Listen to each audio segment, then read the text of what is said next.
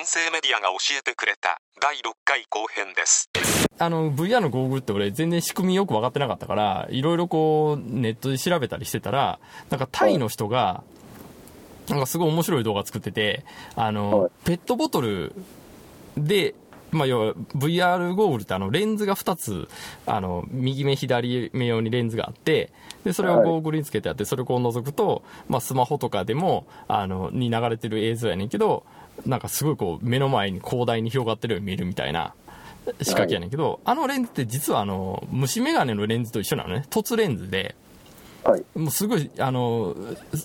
なんていうかな、原始的って言っていいのかな、すごいシンプルなレンズなんやけど、まあそういうのまあ、度数によって、まあ、多少その画角が変わったりするっていうことやねんけど、はい。で、そのレンズから全部手作りで作ってる人がいて、タイ、タイ、多分タイの人や思うんだけど、タイ、タイの字やったから、あの、可愛い字やったから。で、はい。あの、その人がやってるのはペットボトルのキャップをまず取って、まあ中身全部の飲み干してあんねんけど、キャップを取って、で、あの、なんて言ったらいいのかな、こう、えっ、と、飲み口から、こう、くくびれるというか、こう、丸くこう、太くなっていくところが、はい。こう、かなりこう、ま、まん丸になってるタイプのペットボトルじゃないけど、そこにキャップを当てて、で、こう、カッターで、その、あの、キャップの大きさに丸く切ってっていうのを4つ作るのね。はい。で、まあ、要はひ、えっ、と、4つっていうのは2つレンズを作るんやけど、その、4つのうちの2つを、こう、なんていうかな、凸レンズになるようにこう組み合わせて、で、その中に水を入れて、あのー接着剤で固めて、で、それでレンズが完成するのね。はい。っていうのをまあ2つ作って、で、それを、あの、段ボールで、まあ、Google が、あの、配ってるから、その、ゴーグルの型紙みたいなやつを。で、それをダウンロード、PDF かなんかでダウンロードして、印刷したものに合わせて、段ボール切って、そのレンズをはめて、で、それでスマホつけたら見れるっていう動画を作ってて、はい。で、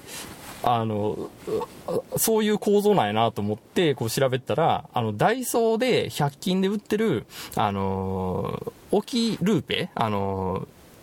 はいはいはいはいはい。わかりますわかります。キャップみたいな形のルーペ、あの、はい本とかの上に直接置いてしまって、それでこう覗き込んだら大きく見えるっていうタイプのルーペが、ちょうどその、ゴーグル用のレンズになるっていう話があって、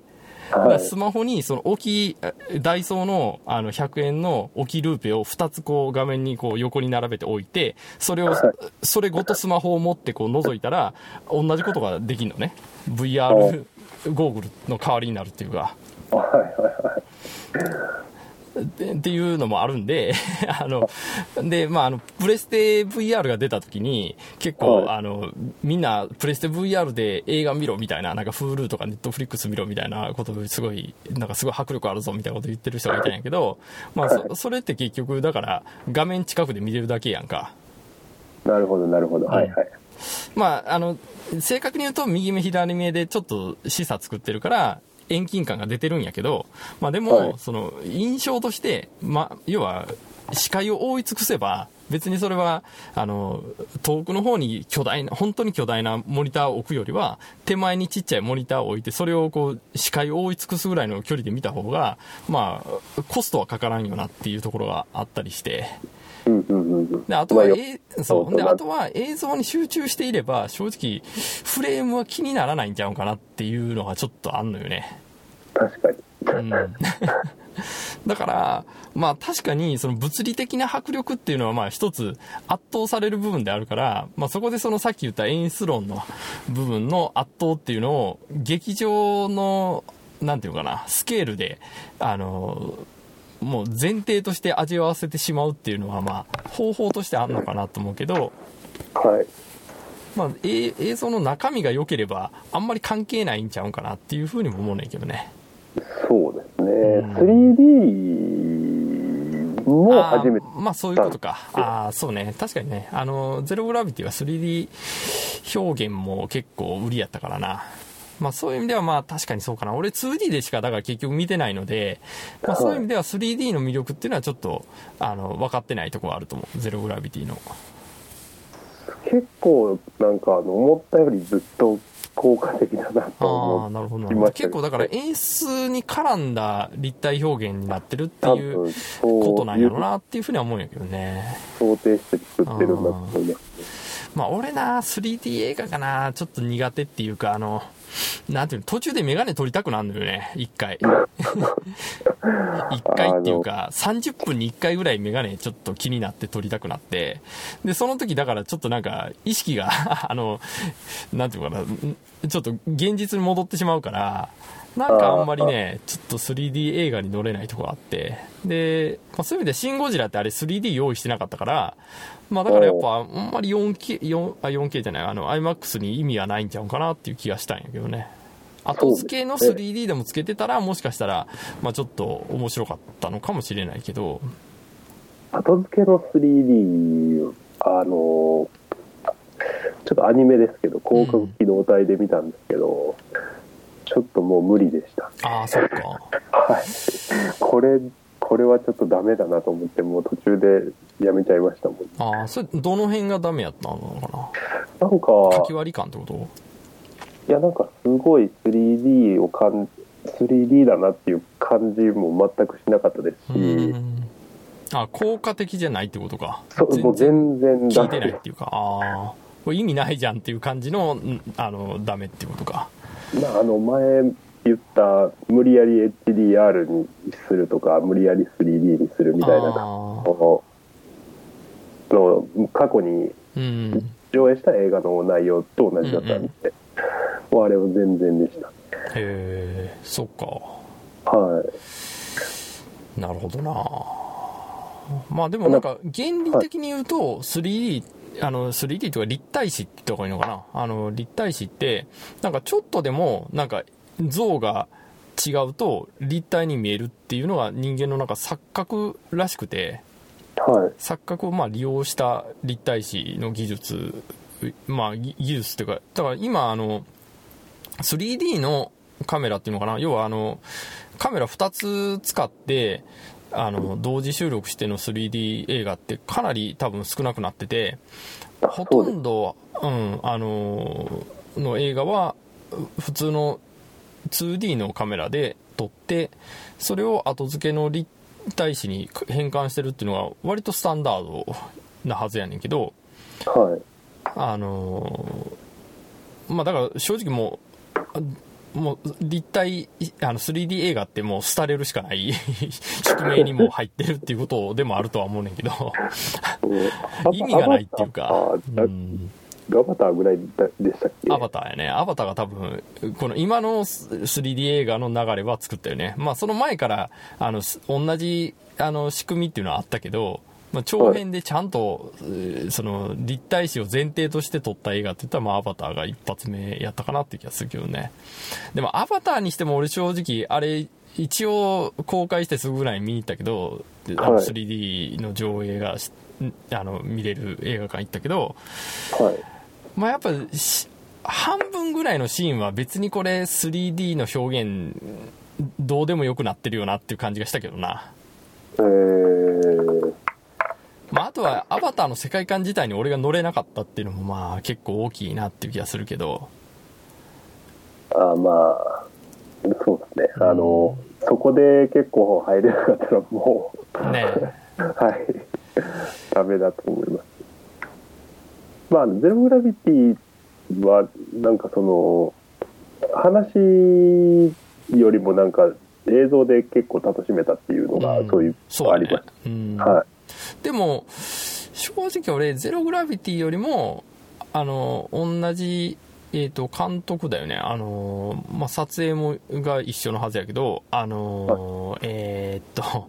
えーっと、何だっけ、子供が生まれなくなった世界観の映画って何だっけ、あれ、えーっと、まあ、それ多分分かんないよ。あ、本当。それも、あの、要はほら、あの、ゼログラビティってあの、シーンのカットのつなぎ目をなくす撮影みたいなのがすごい売りになってたやんか。あの、はいまあ、立体視とか、その宇宙空間の迫力みたいなのもあったけど、あの、はい。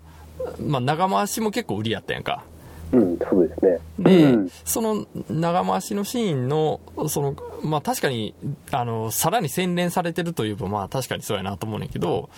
あまあ俺としてはその前にやってた映画の方がちょっと熱かったかなっていう気もしたけどな。えーっと、3D ですか？うん、それは全然 3D じゃなかったんちゃうかな。あったのかな俺は普通に 2D で見たけど。なんか、うん。ゼロ、えっ、とね、あ、キュアロンやな。キュアロン監督の、えーっと、ねこれ多分知らない。でもめっちゃ面白いから、ぜひ見てほしいけどな。えーっとね、あ、トゥモローワールド。現代はチルドレン・オブ・メンっていうはい。ので、あの、このトゥモローワールドの結構クライマックスやと思うねんけど、はい。もうちょっとあんまり具体的な、あの、い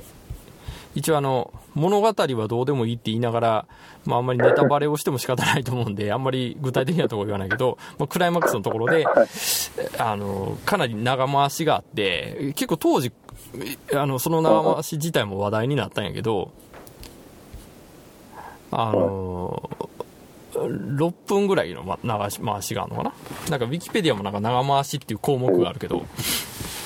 そこは本当すごいなと思ったな。なんか、あの、結構ドンパチする戦闘シーンやねんけど、まあ近未来の映画で、まあだから重火器があるっていう状況やねんけど、あの、なんかもう向こうでなんかバンバンバンバン撃ってたり、そういう中をこう駆け巡っていくみたいなシーンで、はい。で、そっから、こう、建物の中とかに入るのね。もうその感じがね、すっごい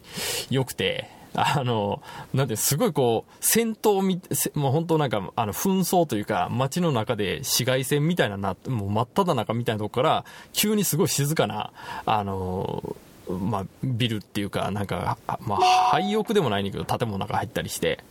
でもまあ遠くでは、遠くの方ではまだドンパチって音も聞こえたりするんだけど、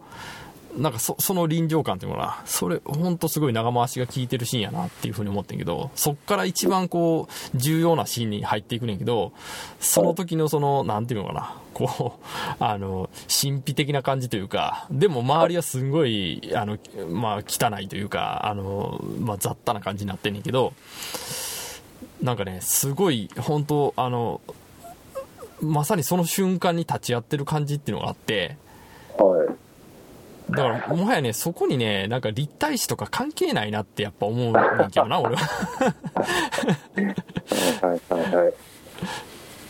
うんうんう。うんん。で、物語もやっぱ関係ないなって思うのよね。なんかそ、その、その中で起こってることとかっていうのは、まあもちろん、あらすじとして書こうと思えば書けるんやけど、それ全部野暮なのよね。その、台本として書く、と書きとしても野暮っていうか、はい。っていう気がして、だから、うんあの、やっぱね、物語じゃないんじゃないかなって思うねんけどね。ほんで、あの、立体視も違うんちゃうかって思うし、画面の大きさも違うんちゃうかって、ちょっともうなんかいろいろ否定ししてしまうけど、まあけど、立体視とか、その IMAX とか 4D とかはちょっとこう遊びだなって思ってます。そうやな。なんかちょっとこう、はい付加要素っていうのかな。だから、はい。あの、こんな風にもう見れるよっていう、なんかそういうぐらいのものとして受け止めた方がいいのかなっていう気がする。あんまりその IMAX だからさ何でも最高になるとか、そういうことにはならないよなっていう気がするよね。そうですね。まあ、だから、好きな映画、あす好きな映画っていうか、まあすごいいい、いい感じの映画、まあまあ好きな映画でいいのか。好きな映画やから、それをこう、できるだけいい状状況っていうのかな。あの、リッチな環境で見たいとかっていう、なんかそのリッチな部分よね、多分ね。そうですねう。ん。なんかあの、今やってる爆音とかも、ああ、そうやね。うん。あの、同じそうね。うん。そうそうそうそう。本当なんか付加価値の部分やもんな。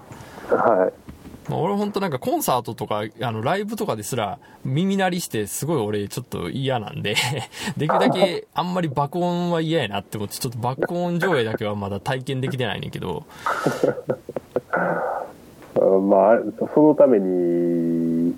もう一回上映してるああ、そうだな、あるよね。あの、ガルパンとかもそんな感じだったもんね。そうですね、確か。うん。中でもあそこの映画館はみたいな話も聞いたことありそうやな。立川やったっけ？あなんかね、結構名物な感じになってるけど、まあ、ちょっと一回行ってみようかなと思うけど、なんかもう俺絶対多分10分ぐらい見たら出てくんねやろうなと思ったりして。まあ、どれぐらい大きい音なのかっていうのはちょっとね、まあ、行ってみないと分かんないやろうから、人に聞いてもこれって分からへんやんか。どれぐらいの音なのって言っても、もう爆音やでって言われたら、じゃあそうもうなんかもう、あの、い一番最初に勤めてた会社で、なんかはい。ユーミンのライブのチケットをなんかもらって、なんかはい、あの、プールとか、なんかロシアのなんかあの、あの、サーカスの人とか連れ、引き連れてやってるツアーみたいなやつで、はい。で。も、もうそ、その、ユーミンがなんかそのサーカスの人を紹介する、なんかナレーションみたいな、まあ一応本人が喋ってるっていう体で、まあそれは録音が流れてるっていうのをちょっと裏方の人から聞いたりしたけど、まあその声、ユーミンの声でもうすでに耳鳴りしてたから、いやもうちょっと嫌やなと思ったりして、なるほど。ちょっとね、爆音だけはちょっと俺は多分、ちょっと乗れないんやろうなと思って、まあ、爆、まあ、すべて乗れてないっちゃ乗れてないねんけど、うんうんうんうん。でね、ちょっと、そういう意味で言うと、あの、VR も今のところなんか、し視野角が広がってるだけで、やっぱなんか没入感ってみんな言うけど、実際のところ、面白いコンテンツが来たら別に今までの上映方式でも集中して没入できるやろうから、はい。ちょっと現状の VR は結構俺は心配してんねんけどね、このままだとちょっと危ういなっていうか、うん。特に実写の VR は結構危うそうな気がするけどな。あまあの、あの VR は、ちょっと僕もね、ちょっダメっと、ぽい気がしまうん、ちょっとなんか心配があるな。なんかできたらもっと盛り上がってほしいけど、やっぱ結局ゲームだけで終わってしまいそうな、なんかゲーム用の装置として定着して終わりそうな気がして。す。そうですね。うん。なんか、あの、ゲームだと Wii、うい。Wii のちょっと延長になったらいいんじゃないかなって思いますけど、なんかあのあー、なるほどね。あの、その、えっ、と、仮想現実っていうか、疑似体験的なことね。あの、はいリモコン振ってっていうのが、そうです、そうです、そうです。映像にもまあ来たみたいな。はいはいはい。そういう感じでいい、うん、そうやねそうそうそう、はでゲームの場合はあの一応いくつか体験もしてみたいんやけどあのあの例えば Vive とかあの HTC って台湾のメーカーが出してる Vive っていうゴーグルとかあの、はい。 Oculus っていうとこはアメリカの会社かなが出してる Oculus Rift っていうのがまあ今まあ、あと、まあ、プレステ VR もあるけど、あの、はいこのまあ3つが今、まあ、結構、まあ、人気というか正直、実質その3つしかないっていう感じだと思うんだけど、その商業ベースに乗れてるっていう意味で言うと。はい。まあ、その3つに関して言うと、4畳半ぐらいのスペースやったら多少動けるのね。はい。だから、あのまあ、回り込んだりとかはいはいはい。もできたりして、だからもう正直その時点で実写は今のところ勝ち目がないなっていう感じがするよね。結局定点の絵になるんで、あのー覗き込めないっていうのはやっぱちょっと、え次元が、ああの、変わった感じがないなっていうのはどうしても否めないのかなって気がしたりして、そうですね。なんかね、ちょっと、あの、なんかもうちょっとなんか別の切り口ないかなっていう感じはするけどな。ちょっとね、実写は難しそうかなっていう感じが今濃厚やなっていう気がするな。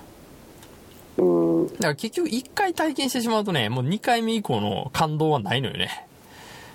あの感じねっていう ことになってしまうんで。あ、あ、前も見た、あ、そうそうこんな感じみたいな、なんかそういうことになるんで。そうですね。なんかあれじゃないですか、あの、飛行機とかでみんな、かけながら見るみたいな、その VR、本当の、なんていうんですか、VR の目的とはちょっとかけ離れてますけど、うん。まあ、完全に周りを遮断して見れるっていう。ああ、まあそうやね。そう、だそういう意味で言うと、その、昔からソニーが、まあ結構地道に出してた、あの、ゴーグル型の、あの、まあ、モニターっていうかディスプレイっていうか、結局その、その様子そその使い方で収まるっていうかね。だからそのさっき言った、あの、なんか10メートル先になんか100インチがあるみたいな見え方するとか、なんかそういうことになるかもな。バーチャルスクリーンみたいな。なんかそういう落ち着きになりそうな感じは確かにあるよな。実写に関してはね。すごい残念。うん。でもぜ、それも結構きついもんね。あの、あの、あれってはこう目を寄り目にしてるみたいな感じになるから、ああの、結構しんどいのよね。長時間かけとくって。確かに。多分ね、30分見たらちょっと疲れるんちゃうんかなって気がするけどな。うんやってる感じで。で、まあ最近、実際どうなのか知らんけど、結構よく言われてるのは、あの、斜視になるみたいな話があって、あのー目が、なんていうのかな、ちょっとこう、要はゴーグル外した後も、目がちょっとこう、品柄目になってるまま固定されてしまったりとか、なんかそういう、なんかい医学的なというか、なんかちょっと懸念があるらしくて、だから、あの、その、プレステとか、その、バイブとか、オキュラスっていうところは、10ん？13歳以下は見ないようにみたいな、いあ使わないようにみたいな、一応注意書きは入れてんのよね。まあ、やる人はだって、それこそ一日中つけてるゲームやる人とかもいそうですもうん、そうそうそう。ほんで、だから一番、まあ、まだ多分 VR 全力のゲームってそこまで対策って出てないから、なんか FF15 もなんか VR 対応するって言ってるけど、まだアップデートで対応するみたいな感じらしくて、なんか今はデモ版みたいな、なんかあの、あの、本当なんかワンシーケンスだけの体験版みたいなのが出てるだけで、はい。まだ本格的に VR の長編っていうゲームは出てないと思うねんけど、はあのーそういう意味で言うと1月に1月かな？あの年明けたらあのバイオハザード7があの結構本気で VR 対応してくるらしいんで。バイオハザード7は PS4、Xbox One、PC 版が2017年1月24日発売されました。プレイステーション VR に対応しています。その辺からちょっと どういう結果が出てくるのかなっていうのは結構期待よねもう万万が一なんか VR 対応やっぱやばかったからやめます的ななんかそういうなんかあ後から なんかリコールじゃないけど。なんかちょっと社会問題になったりしたらちょっと今後の VR どうすんねんみたいな話もなんのかなと思ったりしてちょっとドキドキしながら見守りたいなって感じはあるけど。楽しみでうん、まあ、あとネタがネタだけにって感じもするしね。やばそうですうね。んまあ、やりたいけどな、どんなんかな。ちょっと、期待はすんねんけど、まあ、ちょっとどうやろうなって感じあるよね。なんか今もう体験版は出てて、はいその、バイオハザード7も。でもねあ、まだその本編を丸々 VR でっていう感じじゃなさそうなんで、はい。なんか、あの、椅子にくくりつけられてて、で、なんかこう、周りでいろいろ起こってるみたいな、なんかそんな感じの、なんかちょっとあの、ソーって映画あったやんか。あの、スプラッター的なホラー映画。はいあれっぽい感じっていうのかな。だから、身動きが取れなくて、今一体この部屋はは何なんだみたいな、なんかそういう感じの、ほんで、おなんかすごい怖い感じのが出てくるみたいな、なんかそういう感じの体験版やねんけど、はい。だからそれがこうどっから出てくるかもわかんないみたいな、なんかそういうのでこうキョロキョロ見るみたいな。だから多分本編は普通に多分歩いてやっていくやろうから、まあその辺がどうなんのかなって感じよね。うーん、これってあの、ちょっと僕、プレステのうん。VR 詳しくないんですけど、お音もさっき頭に、あ頭で言ってた VR そう用の音も。そうそうそう。だから、あのー右見たら右の方、あその、まあ要は見てる方の音が聞こえるようになってるはずこ。れはなんかあの、ヘッドセットみたいなのがついてるってことですか？ヘッドセットっていうかね、普通にヘッドホンをつけるだけやと思うよ。まあイヤホンでもいけると思うねんけど。やばそうですね。PSVR はあのヘッドホンとかイヤホンがついてなかったと思うんでなんか別途自分であのつけることになると思うねんけど確かへえ、だから向怖い。いてる方向の音が聞こえるってことだと思うなやばそうですね。うんまあ結構期待はしてんねんけどねなんか結構ビジュアル的にはすごいいい感じに上がってそうやから、まあ、普通にあの 普通に 2D のゲームとしてやっても多分面白いんやろうと思うんだけど なんですか、なんでしたっけ、あの、シザーマン。ああシザーマン。うん。クロックタワークロックタワーね。もう後ろ振り向いたらいるとかいうことができるってことです そうやよね。ねあれ 2D やったもんな。相当怖いと思いますけどね。いやー怖いやろな。だってあの、かなり昔ですけど、うん。僕あの、アイ、アイタッチで昔なんかバイオハザードやらせてもらいましたよね。アイタッチ？アイタッチって何だっけ？アイタッチポッドタッチ。あ iPod タッチうんうんうんあれ結構こうヘッドホンつけてやってるだけでも怖かったですもんね。ああマジで あれは確かバイオハザード4かなあ4じゃないかなんか iPod 用のああの iPhone 用のやつやったかもしれないね、あバイオハザードじゃなかったかもしれないですね。あの、まあなんかそっち系の。うん、いやバイオハザードじゃないかなバイオハザードのなんかねあの携帯用に出したやつをなんか iPhone 用になんかカスタムしたみたいなやつやってるような気がするな。あれもう、あれでさえ当時は。いやだからあれ本当あのドラクエとかの演出論が今本当忘れられてるけどあのはい。ドラクエってあの真っ黒の画面にモンスターが出てきてたやんか昔って。あのえ二次元の絵っていうかあの鳥山明の絵をドット化したモンスターの絵が、まあ、スライムとか本当なんか真っ黒の中にポツンといるだけみたいなはい。でもともとあれ背景があったけどあのドラクエ1の時はむしろ背景があったけどはい。まあ、2の時はあれ真っ暗になってて、まあ、一応その技術的な制限があってそのグラフィックにそんなにこうリソースが割けないというかあの、っていうのもあったらしいけどでもその主人公とかその主人公キャラたちはこう出てこないわけやん画面に、はい。あれってまあ言えば主観であるっていうことをまあ案に示してあってで、はいあのしかもん周りが暗かったことによってそのモンスターだけに集中できたわけやんかはいはいはいはい。だからこそその主人公主人公とかその自分がプレイプレイヤーが扱ってるキャラクターにまあ感情移入するというか本当にその対峙しているっていうのをまあ言えば演出としてまあ結果的にやけどあのやったっていう話があってはい。でまあそれがドラクエのまあアイデンティティにもなったっていうのかなっていう話があんねんけどもう今はそのビジュアル的なグラフィック的なその制約というかかなりリッチになったからあの何でも表示できるから全部表示するっていうことになって結果的にすごいお金もかかるしもうどんどん大変になっ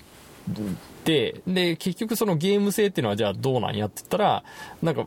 むしろこうま、いろんなグラフィックが増えたことによってそれがノイズになってる部分もあるあるんちゃうかなって気がするんだよねなるほど。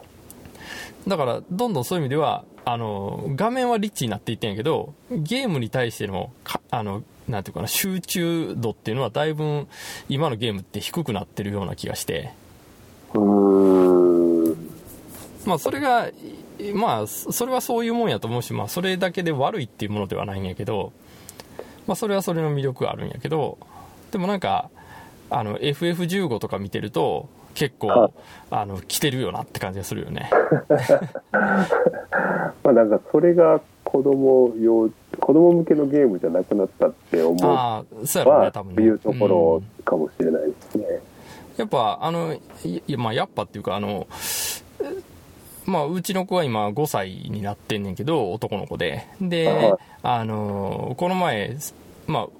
Wii をちょっと引っ張り出してきてちょっとあの結構雨の日が多かったから あんまりこう外に行って遊べなかったりして。でなんかだいぶ前にちょっとい片付け部屋の片付けしてる時に偶然 Wii があってそれでちょっとボーリングだけちょっとやらせてみたらすごいハマってなんかこれめっちゃ楽しいとかって言ってたからでそれで最近もう一回引っ張り出してきてまあなんかあの一番あの Wii スポーツやったっけ？あの基本のゲームがあると思うんだけどあれをこうなんか家族でやったりしててんけどはい。であれは何やったっけ？任天堂クラシックスやったかな？ちょっ訂正バーチャルコンソールです。と名前忘れるけどそのスーパーマリオをはい。の1を一応買ってあったからそれもちょっとやらしてみたらすごいハマっててなんはか、あ、これ面白いとかってすごいやってたから、だからやっぱりゲームの面白さとか、その、のめり込み度というのかな、あの、っていうのは、あんまりグラフィックとやっぱり関係ないんやろうなって気がするのよね。もっとこう、あの、リズム感とか、なんかリズム感っていうのかな、んかそのタイミングよくボタンを押したりとか、そういう単純な操作で、まあ、リアクションが来るっていうところのやり取りだったと思うねんけど、インタラクティブさっていうのかな。だったけど、それがどんどん、なんかグラフィックに偏りすぎて、ちょっとバランス悪くなってる感じがするなと思うな。そうですね。やねんけど、やねんけど、ちょっと実は今日話したかった音の結構一個としては、もう結構、もう多分そろそろ終盤やけど、あの、あの、FF15 は結構いいでっていうのはちょっと、なんとなく分かってきたなって感じがするな。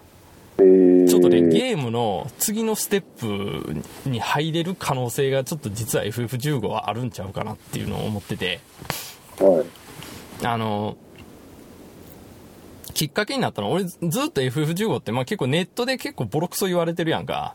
なんあか、、そう。そうそう、ホストが、4人組のホストが、なんか、あ あっちこっち行って、なんか写真撮って、なんか修学旅行みたいなゲームみたいな、来る、オープンカー乗り回してるみたいな、なんかそういう結構なんか、ひどいゲームやみたいな感じで、こう扱われてんねんけど、あの、まあ確かにそうやねんけど、あの、実はその先があるなっていうのはちょっとなんか分かってきて、で、あの、はいきっかけになったのは、あの、沢田信也さんの、あの、えっと、浅くて狭い、じゃあ狭くて浅いやつらか、の、あの、FF15 の回というのが多分今最新回になってると思うねんけど、狭くて浅い奴ら293回のことです。同ポッドキャストでは、すでに、ファイナルファンタジー15プレイ後の番組も、294回として2部構成で配信されています。それをちょっと聞いて、で、まあなんかケチョンケチョンに言ってんのかなってなんかちょっと思ったけど、あえて上げてくるってことは、まあちょっと、まあ沢田信也さんともあろうこ方がみたいな感じで ちょっと聞いてたら、まあ割と肯定的に捉えてるって話で、割とっていうか結構肯定的に捉えてて、もう多分、あの、まあ発売日かどうか知らんけど、まあ買ってやります宣言をしてて、はい。で、あのーまあ、今俺が言ったような話っていうのは、まあ、その中で語られたことの、まあ、なぞらえではあんねんけど、で、まあ、実際その沢田信也の人が今どう思ってるのか正直あんまり知らないんやけど、まあ、ツイッターでなんかたまに、あの、その、う中で捉えた写真の、を、まあ、あの、ツイッターとかに上げてるみたいな感じはあんねんけど、まあ、はい。ゲーム自体にそういう機能がどうもあるらしくて、はい。で、まあ、実際どういう感想か知らんけど、あの、これちょっと音声メディアっていうよりは、あの、YouTube になんねんけど、あの、ターザン・ババゾノっていう人がいて、はい。で、この人あの、ファミ通アップっていう、あの、まあ、ファミ通の、あの、えっ、と、どっちかというと、あの、スマホゲームとかを、あの、動画で、あの、まあ、動画っていうか、まあ、あの、そういう、あの、メディアがあって、で、はいそれの YouTube の動画っていうのも上がってて、そこのファミ通アップ編集部の人たちがいろいろこうやってるっていうゲームの実況とかみたいなのもやってんねんけど、はい。まあ、その中のターザン・ババゾノっていう人がいて、その人が個人のアカウントで、その FF15 をやってるっていう動画を上げてて、はい。で、まあ、ちょっとそういういきさつの人やから、まあ、結構お金もらってやってる可能性もあるのかなっていうふうにも思うんやけど、ただね、ちょっとそういうの全部一旦度外視して、まあ純粋な気持ちでその FF15 の実況を見て思ったこととしては、あの、えっ、と、その人、俺は正直、ゆとり世代には、まあ、片足突っ込んでるのかもしれないけど、ちょっと違うのよね。7 1978年生まれなんで、はい。ちょっとゆとりって言われる頃にはもう大人になってた感じがすんねんけど、あの、まあ、ちょっとその、ターザン・ババゾの人が何歳かってちゃんと調べてないけど、多分俺よりは確実に若くて、はい。で、まあ、ちょっとそこの感覚がある人なんやろうなと思うのね。まあはい、ゆとりど真ん中の人なのかどうかはちょっとわかんないんだけど。で、あの、その、その、ターザンバラバゾノの人が、その FF15 をやりながら、まあ最初からずっと見ててんけど、あの、まあ一応体験版とか全部やってますよって言って、で、あの、まあ割ともう乗れてる感じではあるんだけど、こう始まって、あのしばらくしてから、こう、すごい、こう、盛んに言ってるセリフとしては、まあ、それももしかしたら、仕込みのコメントなのかもしれないけど、なんか、はい。すごい、あこのゲームすごい緩くていいわってすごい言ってて。なんかゆるゆるいあそれがすごくいいなんか心地いいみたいなことすごい言ってて。なんか温泉に入ってるみたいな感想なのね。なんか。で俺結構それすごい衝撃やなと思ってあのまあ、最初その、まあ、その人の、まあ、割と人柄もあって、割と確かに心地よく見れててんけど、FF15 のゲーム自体がどうこうっていうよりは、なんかこう、あの、まあ、え多分あれ、プレステ4の、えっ、と、その、なんていうのかな、えっ、と、シェア、シェアっていう機能が、を使って多分実況してると思うねんだけど、はい。まあ、画面の右端に、こう、こ他の人がそれ、その実況を見てる時のコメントもこう上がってくんねんけど、で、それを見ながら、あの、なんか答えたりしながらずっとやってんねんけど、ああ、確かにこうした方がいいですよね、とかなんか、こう、それとこうやりとりしながら、こう、コメ、あの、コメントに対してつぶやいたりしながらやってんねんけど、まあなんかその感じもすごいいい感じやなと思ったりして見ててんけど、なんかとにかくね、その、ああ、緩くていいわ、とか、なんか本当なんか風呂に入ってなんかこう、あの、心地よくやってるっていう感じの コメントが多くて、はい。で、あの、あ なんていうのかな、すごいこう、なんか今までのゲームって俺の中では結構スポコンがベースにあったなと思うのね。それを見て思ったのは。はいやっぱりこうスコアアタックするとか、なんか、はいとにかくクリアするとか物語をどんどん進めていくとか、なんか誰よりも早くレベル上げるとか、なんかそういう方向の意識がすごい強かったと思うねんけど、はい。あの、もはやゲームっていうのはそういうことでなくなったっていう、まあ、まあまあ、すべてのゲームがそうである必要ないけど、そういうゲームもあっていいじゃないかっていう感じがして、はい。だからその FF15 の世界観とかそういうものはとりあえずまあ、正直、えあの、それってあらすじみたいなもんなんで、まあ、どうでもいいとして、その中でこう、あの、ゲームをいじってる感じっていうのが、心地よければいいじゃんっていう、なんかその、なんかリラクゼーション系のゲームとして、あなんかそういうのもありやなっていうふうにちょっと思ったのね。で、そうやって考えると、あの、レズってゲームしてる ?REZ って書くねんけど、あの、えーっと、水口哲也っていう、あの、もともとセガにいた人が、まあ、セガ時代に出したゲームで、まあ、今でも結構人気あって、あの、もともと PS、プレステ2で出したゲームやねんけど、まあ、その後、アーカイブスでプレステ3とか Xbox360 でも出たし、で、今、はい。あの、プレステ VR 用にももう一回、まあ、あの、VR 用のステージを1個加えて、あの、また PS4 でも売ってんねんけど、で、それ、俺も結構好きやねんけど、はい。一応シューティングゲームなのね。3D のシューティングゲームってどんどん奥に進んでいくねんけど、はい。あの、シューただのシューティングゲームではなくて、あの、ずっとすごいこう、まあ、テクノって言ってしまっていいのかな？あの、まあ、音楽がずっと流れてんねんけど、その音楽のその、なんかドンドンドンドンとかっていう、そのリズムに合わせて攻撃が飛んでいくのね。はい。で、ある程度ずれてても自分のボタン、その、まあ、シューティングゲームから攻撃のボタンを押すんやけど、多少ずれてても、あの、クオンタイズみたいな感じ、クオンタイズってあの音楽のシーあのシーケンスとか打ち込みの時の機能やねんけど、あの、はい四つ打ちやったら、ちょっとずれててもその四つ打ちにこう、あの、スナップっていうのかな、あの、合わせてくれんのね。機械処理的に。っていう機能が多分ついてるんやと思うねんけど、多少だからリズム感悪くて、こう、ボタンを押すタイミングずれてても、その、音楽に合わせた気持ちいい感じで、こう、あの、弾が飛んでいくのね。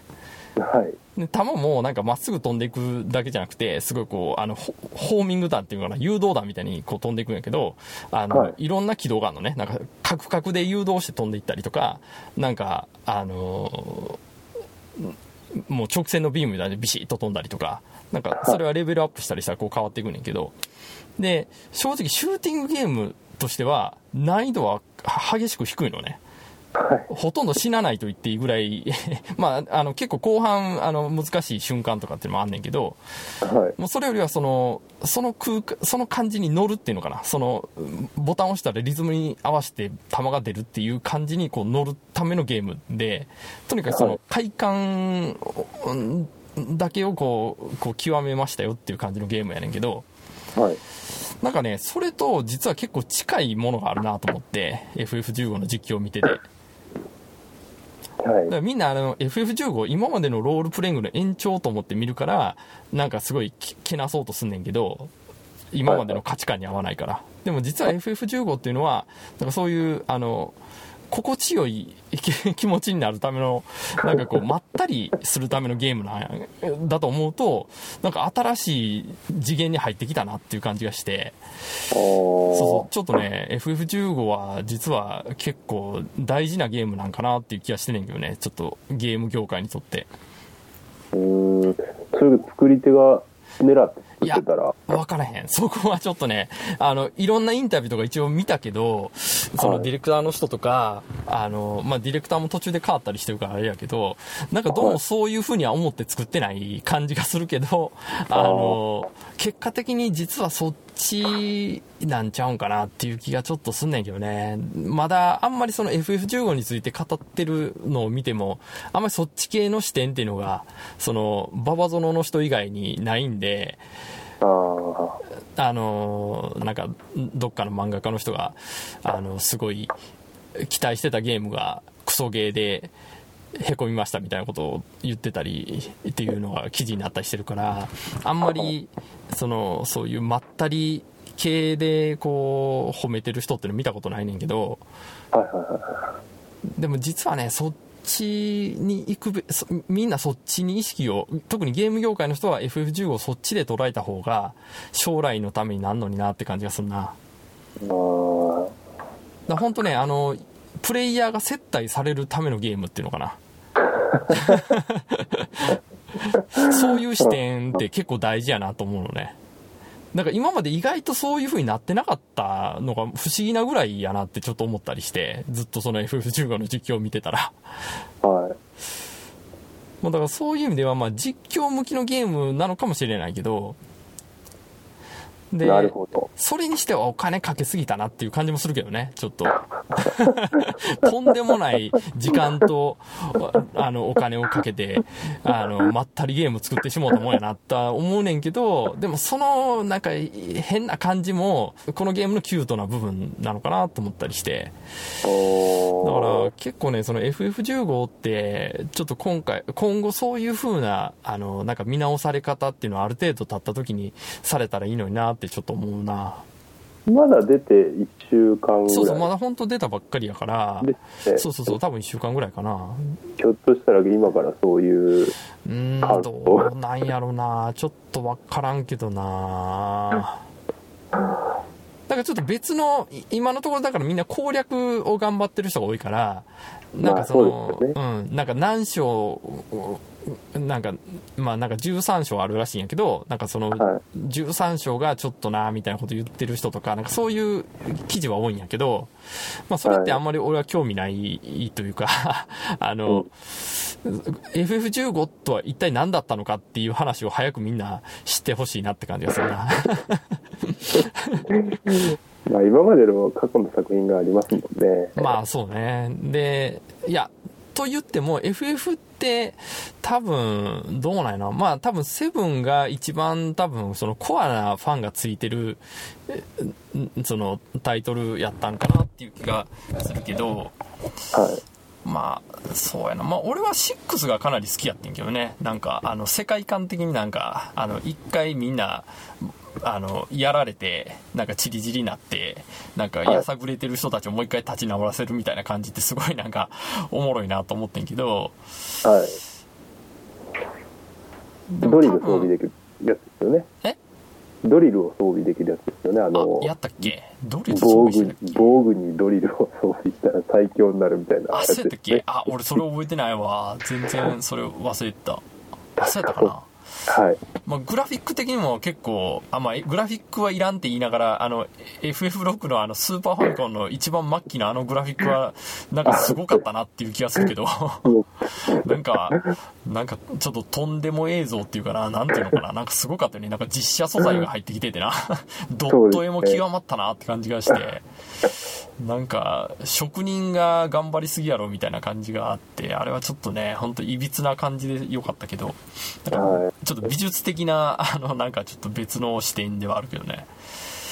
でも FF7、まあ多分 FF7 で多分今の FF って多分方向性がぐぐっと変わった部分があるのかなっていう気がして。なんかそっから以降はあんまり俺は乗ってなかったけど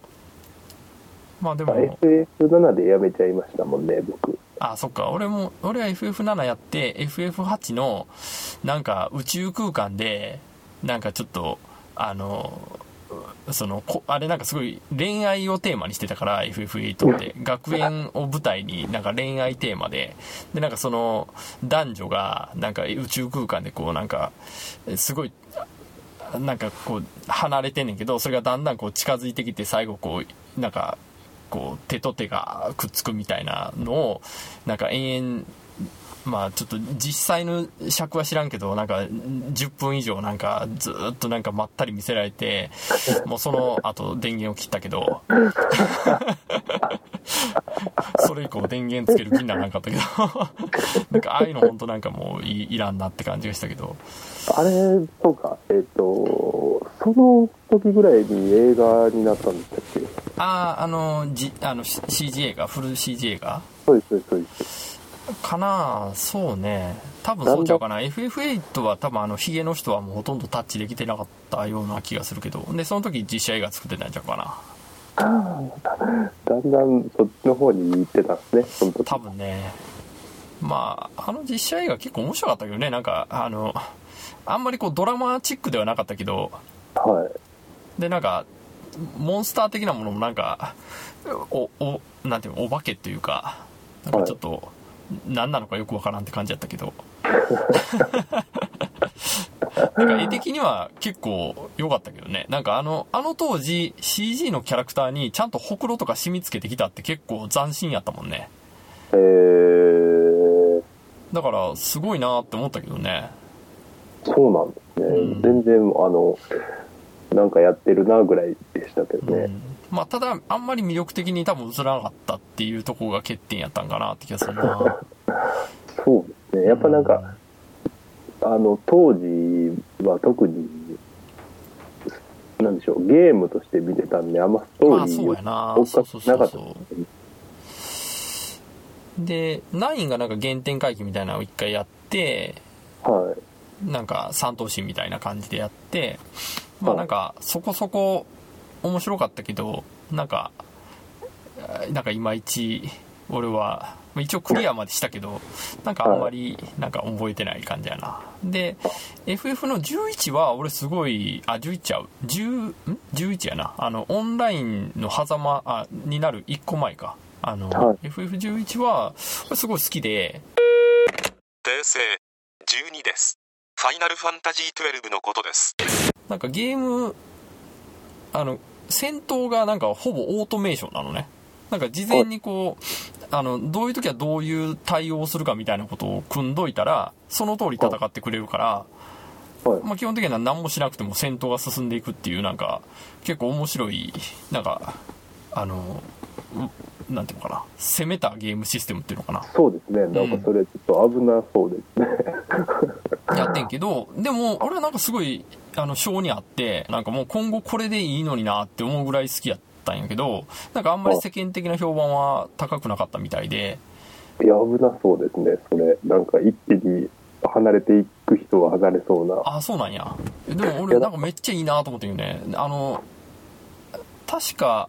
えっ、と、タクティクスオーガとかやってた人たちが作ったんじゃなかったかな。だからすごい、あの、ゲームシステム自体を、あの、いろいろ工夫したい職人たちが作ったみたいな感じやったからそうなったのかなと思うねんけど、はい。で、あの、本当ね、世界観とかめっちゃ良かったんだけどね、あの、一番最初の街から外に出たら、なんかいきなりめちゃめちゃ山みたいにでかいモンスターが普通に歩いてて、はい絶対死ぬやんと思っていったら死ぬのね。普通に簡単にし、もうい、もう即死みたいな感じでやられんねんけど、でも、で、序盤はとにかくそいつから、そいつにそう、なんていうの、た、まあ、言っても動きが呪いから、まあ戦闘になっても逃げ切れるんやけど、まあ、とにかくまあ戦わないでこうやってて、で、もう定期的になんかある程度強くなったらそろそろいける魔法とか覚えてきて、なんかブリザが、あブリザラとか覚えたらそろそろ行ってみるかっつって言ったらやっぱコテンパンにやられるみたいな。で、結構ゲーム、本当後半になったら、えあの、ようやく勝てるようになって、ついにここまで来たかみたいな、なんか達成感があったりして、すごい良かったんけど、はい。まあでもあんまりあの人気にならなかったからそれ以降続いてなあ一応なんかあの続編みたいなのがあったらしいんやけどね、おまあ、今度プレイステ4でなんかもう一回あの画質上げたやつが出るらしいからちょっともう一回やりたいなと思ってんねんけどでちょっとオンラインゲームが俺あんまりなんかやる気にならないんで、はい。11とか14はやってないねんけど、すごかったみたいですね、あれは。うん、すごい人気あったもんね。なんか、はい、ちょっと話聞いたことありますけど。最近まであのサービス終了まで割とやってたもんね。この何年前やったっけ？なんか割と最近までやってたもんねあの FF11 ってサービス自体。あのパソコン用があったからあ、そうです。それが多分生き残ってたんやと思うねんけど。でまあ確かに FF11 もグラフィックとかすごかったけどね。すえー、なんか、なんか当時としてはなんか本当あこんなあのその葉なんていう草の葉っぱとかもちゃんとモデリングしてたからなんかすごいなとは思ってんけどなんかあんまりこう正直俺そのああいうクエストをこなしていくみたいな感じがあんまりこうピンとこなくて当時は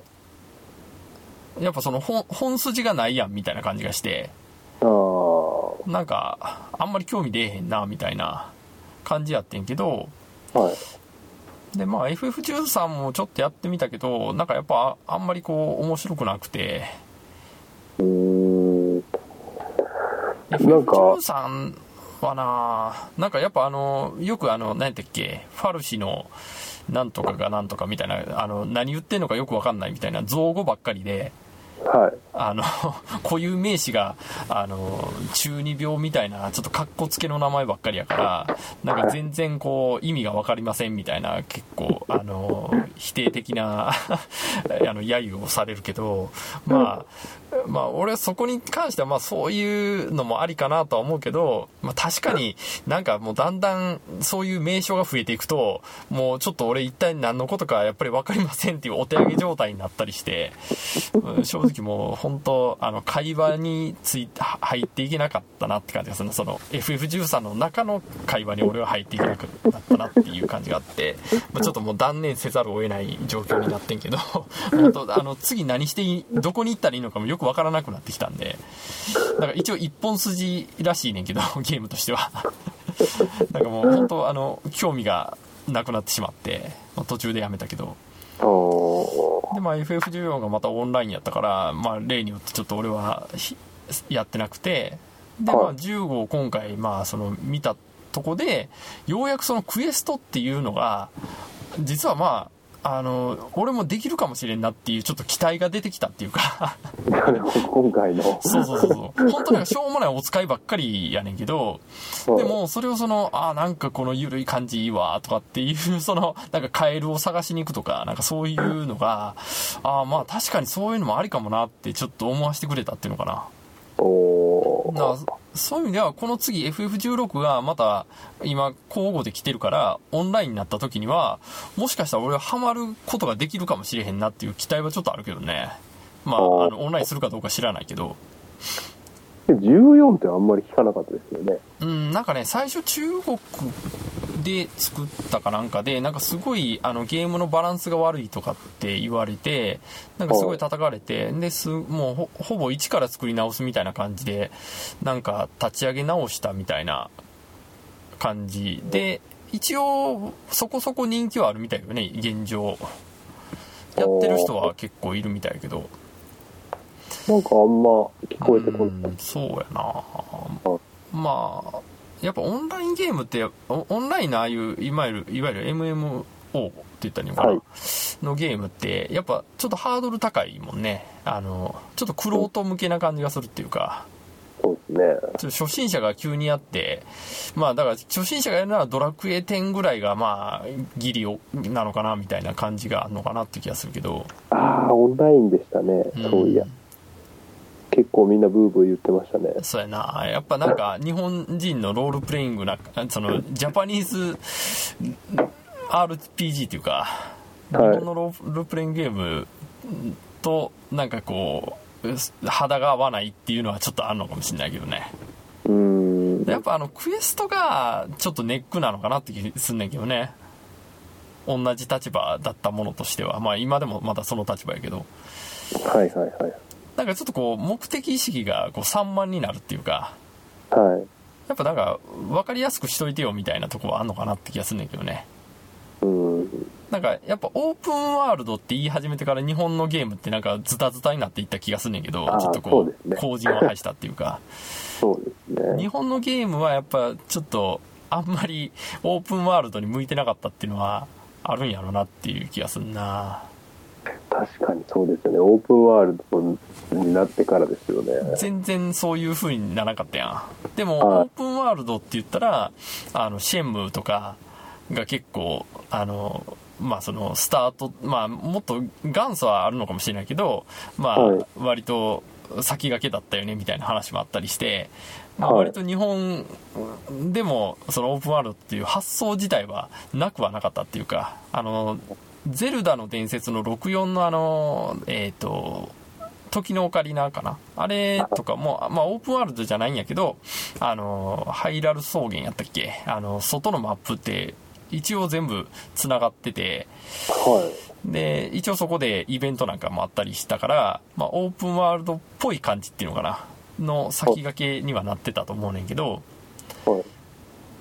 でもやっぱ、あの、ほ本格的にっていうか、本気のオープンワールドが出てきた時に、なんか日本のゲームは太刀打ちできなかったっていうか、そこにこううまく乗れなかったとこはあったのかなって感じがするな。うん、なんか今もそんな感じですそうやな。よね。で、まあ、に正直、日本のゲーム会社がというよりは、日本人がっていうのもあんのかなと思うけどね。だから日本人でオープンワールドのゲームバリバリやってる人もいるけど、はい。その、ライトプレイヤーっていうのかな。あの、ほ本当ドラクエが出たから買いますみたいな人が、えオープンワールドのゲームバリバリやるとこには行かなかったっていうか、なんかたまにやるゲームがオープンワールドはちょっと、なんかちょっと、俺そういうのいいわみたいなのが多かったかなって気がするな。だからグランセフトオートとか、アサシンクリードって、やっぱ一般の人に届いてない気がするのね。届いてないですね。うん、本当はなんかゲーム好きな人の中での話っていうかはい。やっぱりなんか広大な中にポツンと置かれて自由だよって言われても みんな何していいのか分からへんっていうのはあんのかなっていう気がするんだよな。そこで、なんか車、じ、あの、グランセフトオートとかで、あの、車バンバン飛ばして、なんかむむちゃくちゃ事故起こしたりして、ヒャッハーって 言える人もいるけど、えーそれ面白いのって思ってしまう人もいるっていうか、目的がはっきりしてないからなんでしょうね、多分。多分ね、なんかこう、はいやっぱこう、カタルシスっていうか、なんか、はいあの、命題を与えられて、それをこう、華麗にこなしてやったぜの方が、多分、日本の人は、まあ、うんしっくりくるっていうことなのかなっていう気もするな。竜が如くって僕やったことないんですけど、ああ、俺もないねんな、竜が如くな。あれなんかあれ結構受けてましたよね。受けてるな。受けてるけど、あれってオープンワールドなのかなどうなんやろ？ちょっと、わかんないな。うんまあ一応オープンワールドなのかなまあなんか、キャバクラとか、別にはい、ストーリー上で入ってるっていう感じでもなさそうやもんね。そうですね。ちょっとごめん、竜が如くは分からんな。まあでも多分、まあ、そういう意味では、えかろうじて日本の中で オープンワールドが受け入れられてるものの一つなのかもしれないけど、でも、うんちょっとかなり変化球やもんな。そうですね。オープンワールドと言ってもっていう感じはあんのかなどうなのかな最初、その全然そういうのがあるっていうのは知らなくて、うんグランセフトオートのお話を聞いたとき、すごい面白そうなゲームだなと思いましたけどうね。ん。確かにな まあ面白いっちゃ面白いなと思うねんけど、でもなんか俺続かんかったななんかグランセフトオートって。ああ、そう、あの、ちょっとやってみて、うん。あ、面白いって終わっちゃいました。そうやな。なんか面白いからまたやりたいっていう、なんかその動機があんまりこう続かなかった。なんか何回かはやったような気がするんだけどな、俺も。なんかそんなに、うん。ワン、うんワンダの巨像でしたっけ？ああ、うんうんうん。あれとかもそうですよね、一応。ああ、そっか。そうやねあれ。とか僕全然なんか、ちょっとやってやめちゃいましたね。確かにな、俺もな、ワン、ワンダは体験版を、体験版で、何も倒さずにやめたな。全然なんか、なんかね、まどろっこしかってんな。っていうか、あのー、えっ、と、あれ何やったっけ？イコ？はい。はい。イコあ、は、一個。イコやんあね。そうですね。はいはい。あの、手つないで、うん、そうそう、イコは結構俺好きやってんけど、なんかもうこれ完璧ちゃうかなと思うぐらい、なんかよくできてんなって思ったけど、はい。なんかワンダは乗れんかったなそうですね。まあ、ちょっとね、ニコ、あ、ニコじゃイコ。イコって、なんか、ちょっと結構ストレスはあったのね、やりながら。なんかちょっとこ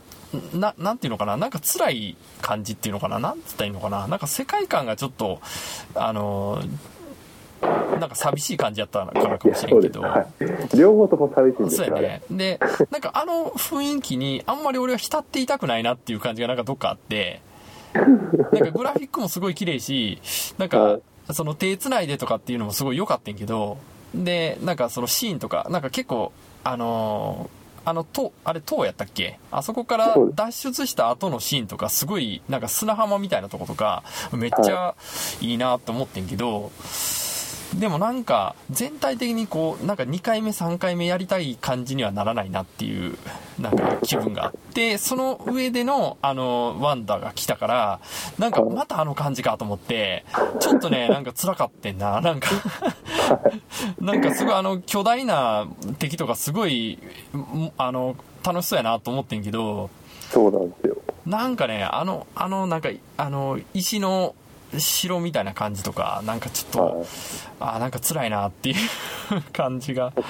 コンセプトは面白かったんですそうけどね。そうそうなんやろねあの寂しい感じなんとかならんかなっていう。ちょっとこう、く苦行に感じそうそうそうそうそうそう。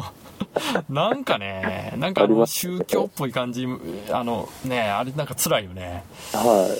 い。で今回のあのトリコあの大足あ、出てるんですか？また同じうん、もう多分発売されたと思う。もうあのまたあのあの寂しい感じなのよね。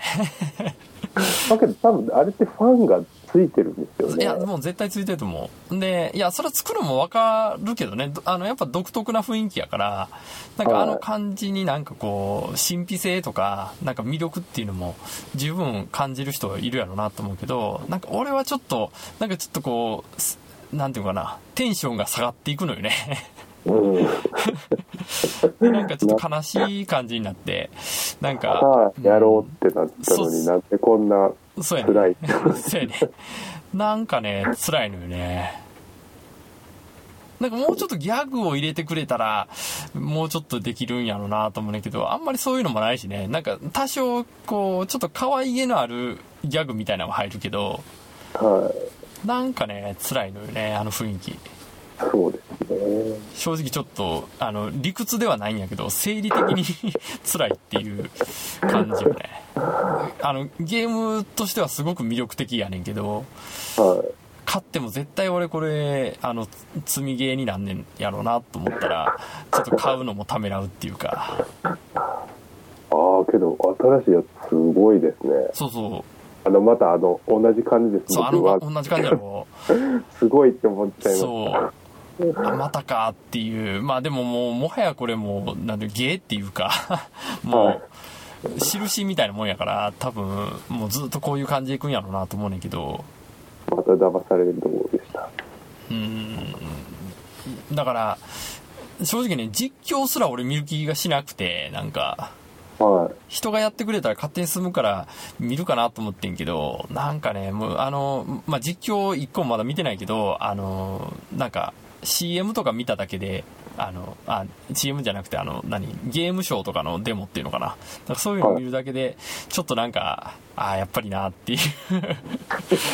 ょっとこう、噛み締めてしまったなっていうところあるよね。ああ。知らなかったな。だからちょっとね、今あの、プレステ4自体は欲しいねんけど、まあ、はい FF15 をちょっとやってみたいなとは思ってるな。うん。かなりね、前向きになってきたね。この、このところ FF15 に関して言ると。で、まったり FF15 にかなり俺は前向きやねんけど、一個だけ残念なのは、あの、おっぱいが全く揺れないっていうのが、あの、えーすごく残念ポイントやったなと思う。これ、あの、絶対おっぱい揺らすアップデートをしないといけないんじゃないかって俺は思ってんねんけど、なんかね、すごい、とりあえず、売り上げの本数としてはかなり出たらしくて、まあ、日本だけで70万本ぐらい出て、で、はい世界、結構今回、あの、ローカライズを頑張ったらしくて、結構世界各国で売ってんねんけど、うんトータルで600万本ぐらい売れたらしくて、はい。あの、その最初回の販売だけで。は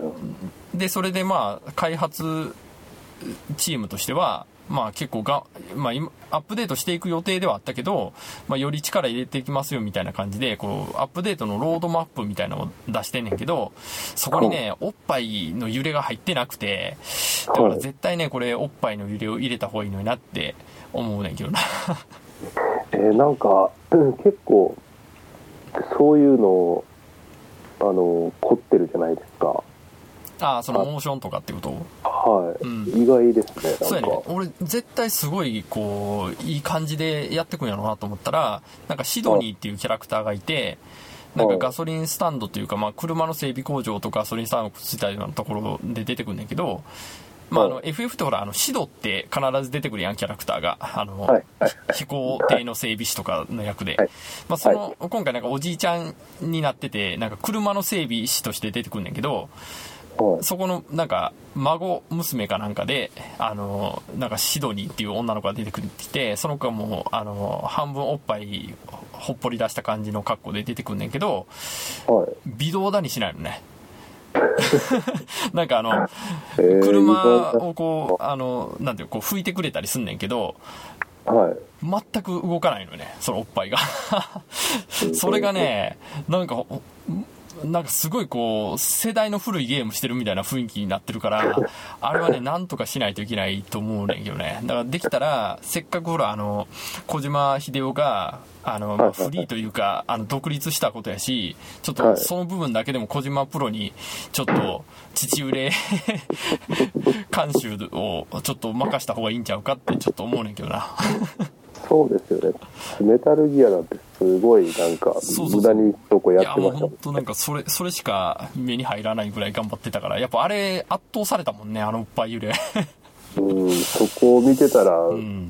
セリフも変わるみたいな。いや本当ねあそうそうそうそうそうあそあのこだわりはちょっとねすごかったよね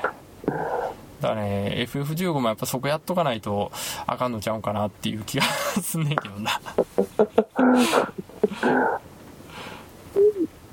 確かにななんでなんだろう、それ。うん。まあそれこそなんか世界展開って考えた時にあんまりそのエロ表現っていうのを積極的にやっていくと嫌がる地域があるみたいなのももしかしたらあったのかなって気がするんだけど中東とか。あ、あ、なるほど。わかんないけどね。でもでもそもそも中東とかやったら女の人が肌出してんのとかっていけんのかなっていう気がしたりしてだからいろいろ FF15 って結構なんか心配なんか現代のコン日本のコンプライアンスからすると心配になる部分なんかもあったりしてまずあのオープンカーオープンカーっていうかまあ一応屋根も閉じたりするけどその車に乗ってる時に4人全員シートベルトとかないのね。シートベルトっていう概念がなくて。でいや正直俺は表現としてはそれでいいと思うねんけどでもあの大手が出してるゲームではい。あのあ結構なんか最近久しぶりにこういうそういうなんていうのほほ結構今どんな映画とかで悪役とかもなんかシートベルトしてたりするやんかそういう中であのしてないっていうしかもその運転中に立ち上がったりしたりするしキャラクターはい。なんか後ろ向いたりとかうあの完全にこう体を後ろに向けたりとか足も含めてだからあのーまあそれは別に俺は悪くはないと思うね。あの想像上のフィクションの世界やしいいと思うねんけどなんかそういうところは割り切ってやってる割におっぱい揺らさんのかっていう なんか 疑問がちょっとあんねんけどね。あまああのーそのそもそもプレイヤーキャラに女性がいないっていうのも、まあ、割と振り切ったなとは思うねんけど、まあ、だから今後アップデートでなんか登場人物をプレイできるようにするっていうのも一応入ってるらしいから、多分女性キャラもそこには入ってくるのかなとは思うけどね。その、それこそそのシドニーっていうキャラは割とキーキャラクターらしいから、はいまあ、。そういうキャラクターを今後はそのメンバーに入れたりできるみたいなアップデートもあんのかもしれんけど、はい。まあ、その時にはぜひ、あのおっぱいを揺れるようなモーションをつけといてほしいなっていう気がするよね それで楽しめるか楽しめないかがいや全然楽しめるかっていうよりはその前あのちょっと何回か前から俺ずっと言ってるけどやっぱ日本のエンターテインメントはおっぱいに集約されているきてるぞっていうところがやっぱあると思うんではい。やっぱりあのおっぱいをちゃんと揺らさないとエンタメ作品としてはちょっとあの戦略として甘いんちゃうかっていう気がするよね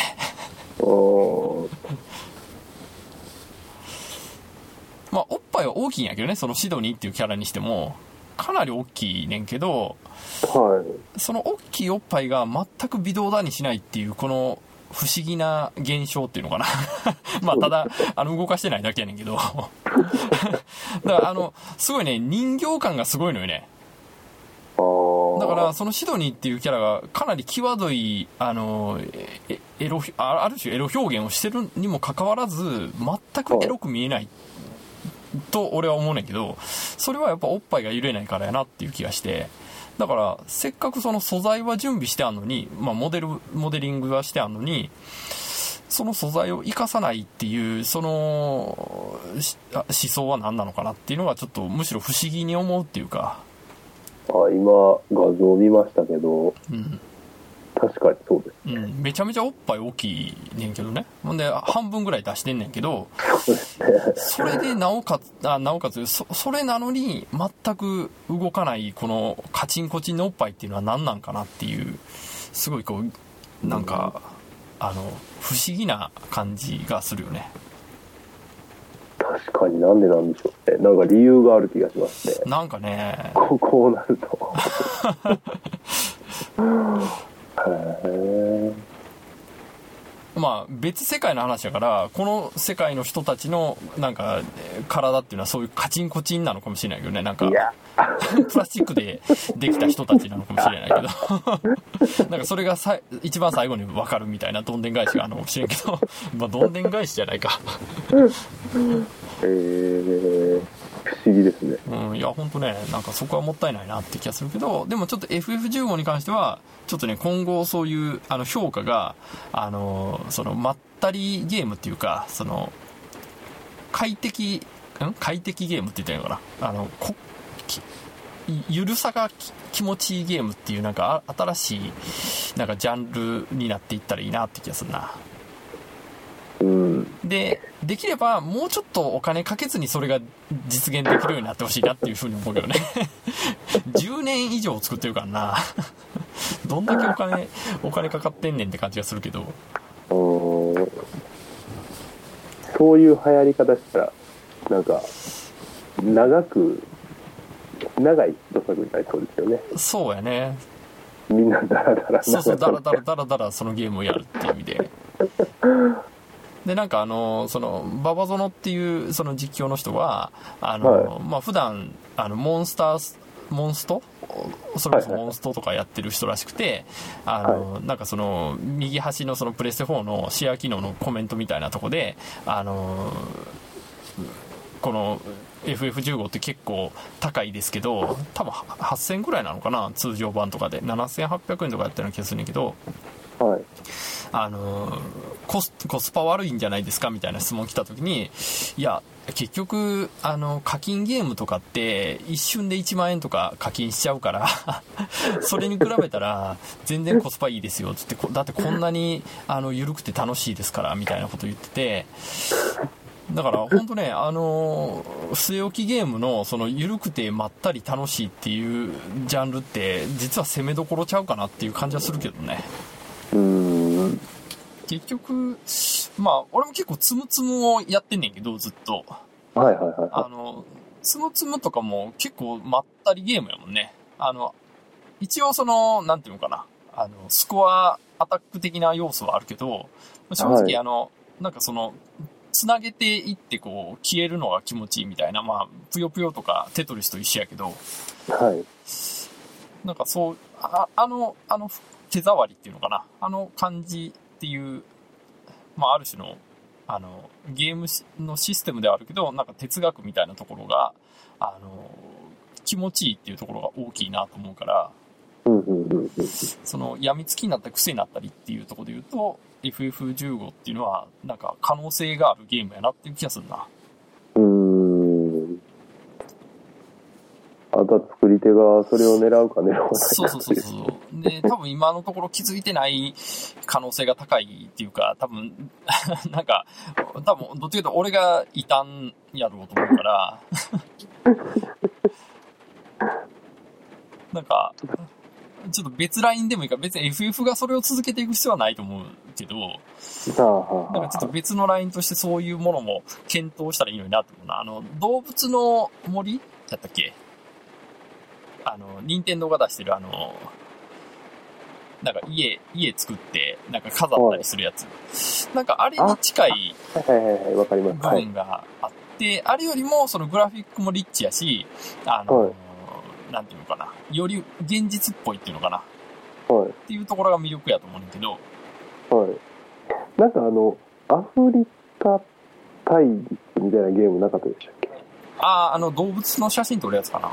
あ、そうですそういう、ちょっとやったことないですけど、あそれはまたちょっと違うんですかあ、ね。うんあれはね、まったりゲームじゃないと思うな。俺もね、実際のプレイはないねんけど、まあ、やってるのを見たりした感じで言うと、なんかあれはね、はいほんとね、どうしようもないゲームだなって感じ。あの、デモンストレーションとして動物作って、動かしてみて、まあ、あれ、プレステ3の一番最初の多分、あの、デモですなんかでになんかあったんやけど、で、あれがすごい話題になったから、なんとかゲームにしようと思ったけど、やっぱちょっと難しかったなっていう感じが するな。グラフィックは十分あれで、まあ、それはね、気合い入れて作ったやろうし、まあ、あれも結構お金かかってると思うけど、まはあ、あれですごいいいねんけど、まあ、あの動物との触れ合い方をもうちょっと考えた方がよかったよね。なんかも、でもっと触れ合えた方がよかったよね、多分ね。乗ったり、多分した方がよかったと思うな、動物に。乗ったりとか。本当に写真を撮るだけ。うん、あれ、多分写真撮るだけだと思うよ。俺が見た限りは。